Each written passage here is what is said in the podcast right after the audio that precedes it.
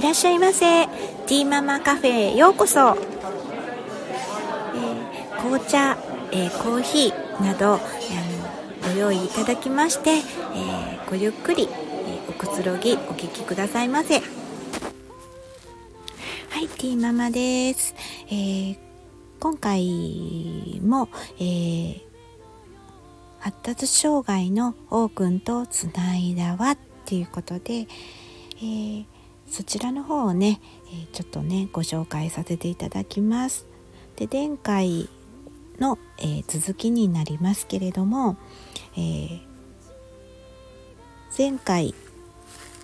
は、えー、孤立しないっていうことが大事っていうことでお話しさせていただきました。で今回は、えー、社会全体で守ってほしいっていうね、えー、ことをについてちょっと、えー、読みながらねお話ししたいなっていうふうに、えー、思います。えー、発達障害と、えー、一言で、えー、言いましても多くのような、えー、重度の、えー、障害を持つ子もいれば、えー、グレーゾーンと、えー、言われるー、そうですねこう障害名が、えー、つくかつかないかっていう、えー、もう本当にそうそういったところとかあとはあの本当に軽度とか中度とかで重度っていう風にねあの本当に様々なんですね。であのなかなかこう理解してもらえないっていうことで、えー、すごくね、えー、その子自身が一番本当は辛いんですけれど周りで、え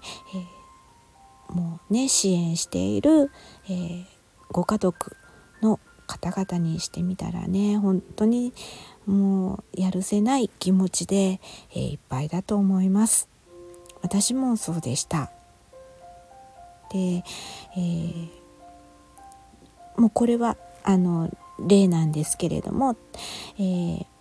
なんていうの？養護学校を、えー、卒業しましたと。で卒業してその後、えー、車の免許を取ってね一般の会社で働いている子もいますしでまたその上の、えー、学校に専門学校専修学校、えー、そういったところにね、えー、専門的なことを勉強するっていうねあの方も、えー、いますしでまあそうですねいろんな、まあ、方々が、えー、いるわけなんですね。ですけれどもその、えー、重い軽いとかあの、